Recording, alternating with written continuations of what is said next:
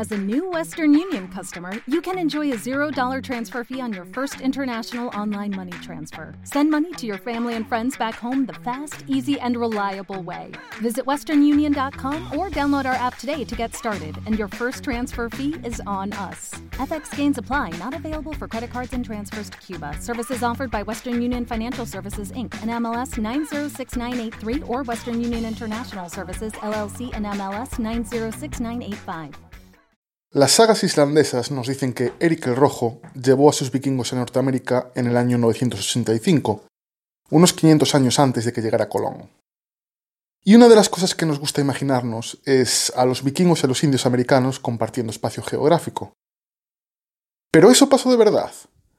Pues es todo un debate en el mundo de la arqueología y todo se basa en una sola pieza, una moneda conocida como el Main Penny.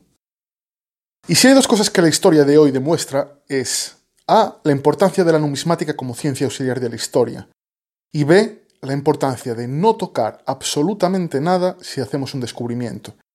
Y dejárselo a los profesionales, que son los que saben cómo lidiar con ello. Bienvenidos a Colemone, el podcast de coleccionismodemonedas.com.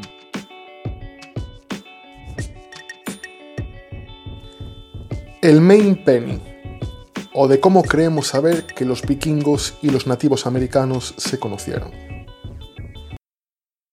En Maine, Estados Unidos, hay un pequeño pueblo costero de unos 800 habitantes, llamado Brooklyn.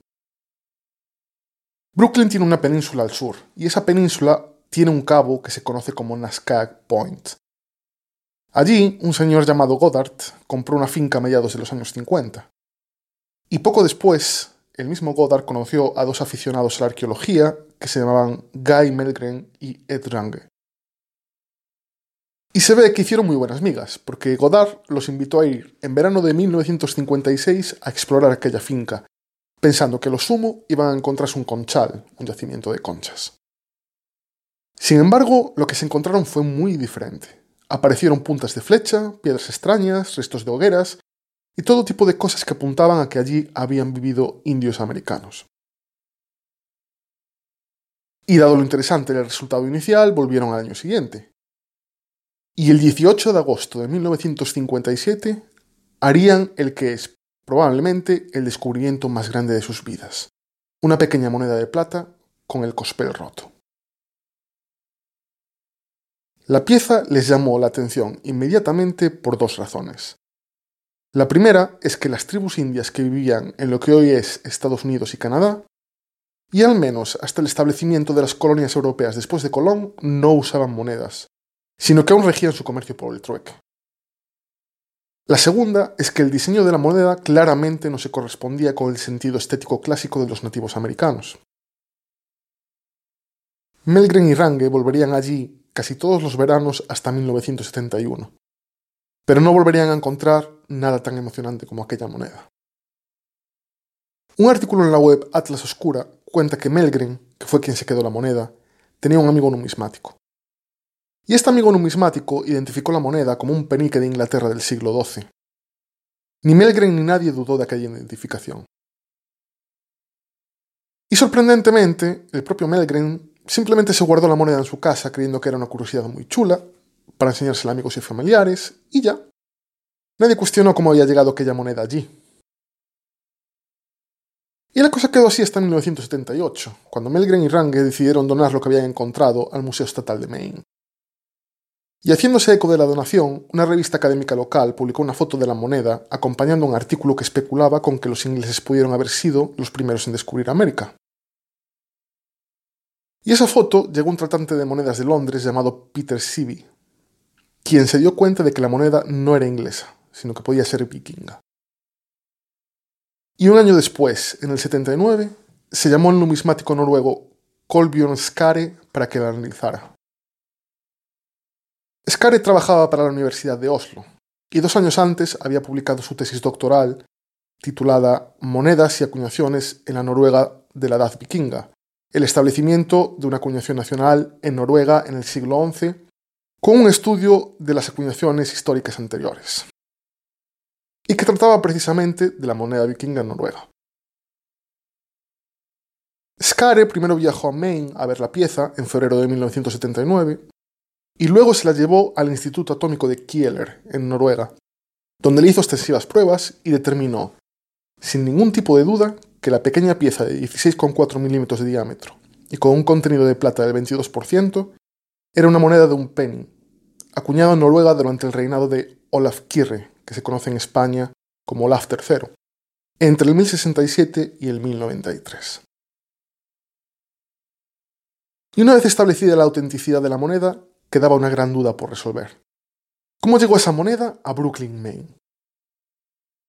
Pues hay dos grandes teorías que intentan aportar una explicación a cómo llega una moneda vikinga del siglo XI a lo que hoy en día es Maine.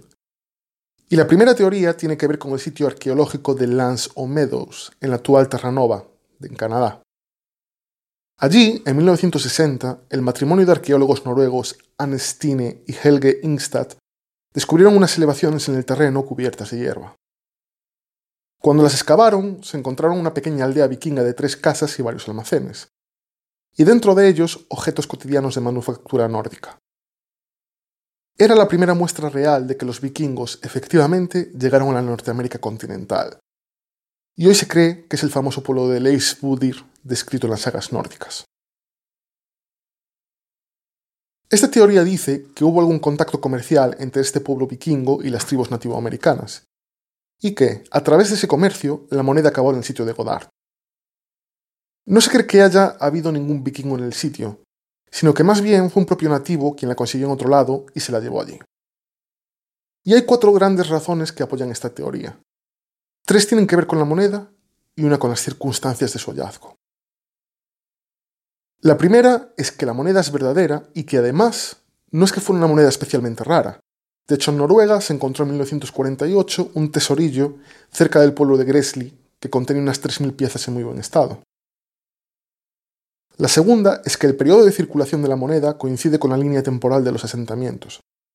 Aunque la acuñación es anterior a ambos sitios arqueológicos, sabemos que ese tipo de moneda estuvo en circulación durante casi 150 años.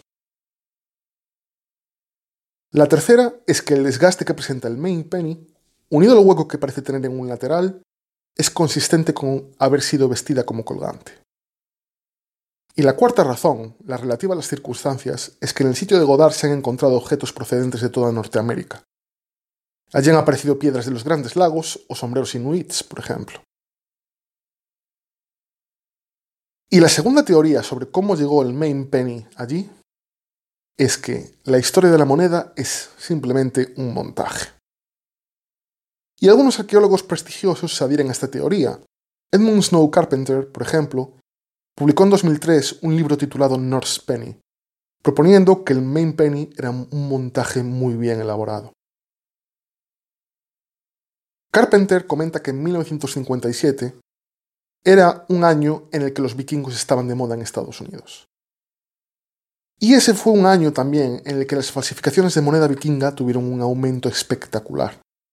Y que por tanto no hubiera sido muy difícil a alguno de los implicados poder conseguir un clon bien hecho. Y además, todos los hallazgos de artefactos vikingos en la Norteamérica continental, fuera de Lance o Meadows, han sido montajes. Incluidos el famoso mapa de Vinlandia, que también es del año 1957, o las reliquias de Barmore, Carpenter, acto seguido, se queja de que el Main Penny es el único hallazgo vikingo en el sitio de Godard, y de que la metodología de trabajo no había sido profesional en absoluto, evitando así el correcto estudio del contexto físico del hallazgo. Y finalmente, el arqueólogo argumenta que Melgren tenía raíces escandinavas y parecía estar obsesionado con los contactos precolombinos en América. Además coleccionaba monedas y trabajaba en una casa de subastas a tiempo parcial, Así que, aun siendo la moneda verdadera, le hubiera sido muy fácil conseguirla y ponerla en el sitio de Godard sin que nadie se hubiera dado cuenta. Sin embargo, las razones que Carpenter da también han sido criticadas por ser bastante débiles. De hecho, el numismático Svein Harald Gulbeck publicó en 2017 un artículo académico que atacaba durísimamente a Carpenter por estas tesis.